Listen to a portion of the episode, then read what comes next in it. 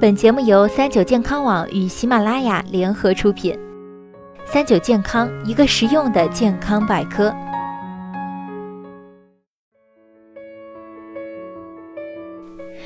嗨，大家好，欢迎收听今天的健康养生小讲堂，我是主播探探。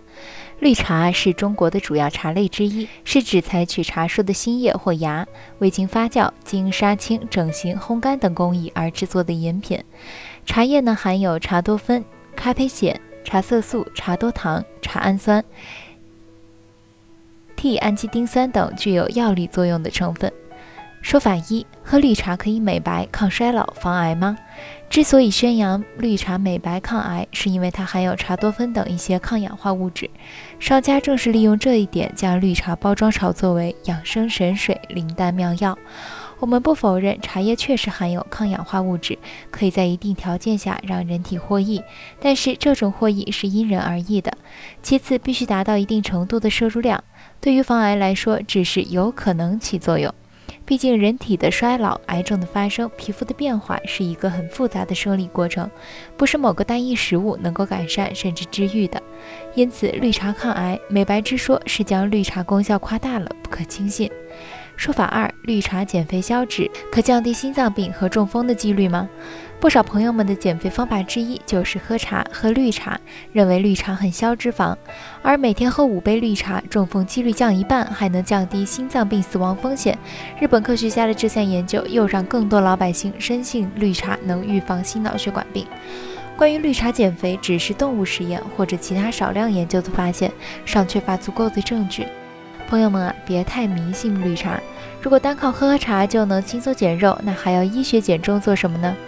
关于绿茶预防中风、心脏病，同样需要更多的研究证据，医学界尚无定论。退一步而言，单纯依靠吃某种食物，根本不可能达到治病的作用。食疗只能起到保健作用，不能替代药物。把保健作用上升到治疗高度，显然是不科学的。说法三：绿茶饮酒，茶水越浓越好吗？喝茶醒酒且越浓越好，这几乎成了一种茶界共识，实为误解。只要是浓茶，不管什么茶，都含有较多的茶多酚、咖啡因等容易使人兴奋的成分。人之所以醉酒，主要是乙醇对大脑神经中枢起作用，而茶叶里面含有同样作用的成分。醉酒后喝浓茶，不仅会加重心脏负担，还会加重头晕、头痛的醉酒症状，根本不利于醒酒。此时建议喝温开水或者淡淡的茶水，因为补充温暖的液体可以加速身体的代谢，促进排尿，从而帮助排出乙醇。切记，醉酒后一定不能大量喝浓茶。说法四：绿茶有提神醒脑的作用吗？这个呀不是谣言，在有限的条件下，绿茶因含有多酚类的物质，有振奋大脑神经的作用，所以熬夜党喝绿茶确实可以有助于提神醒脑。不过，绿茶的提神作用因人而异，并非对每个人都有效。有些人喝了绿茶可能一直处于亢奋状态，也有些人喝绿茶后会延缓反应，当时还是很困倦。过了一段时间，随着绿茶在体内慢慢代谢，有精神的要命，想睡却睡不着。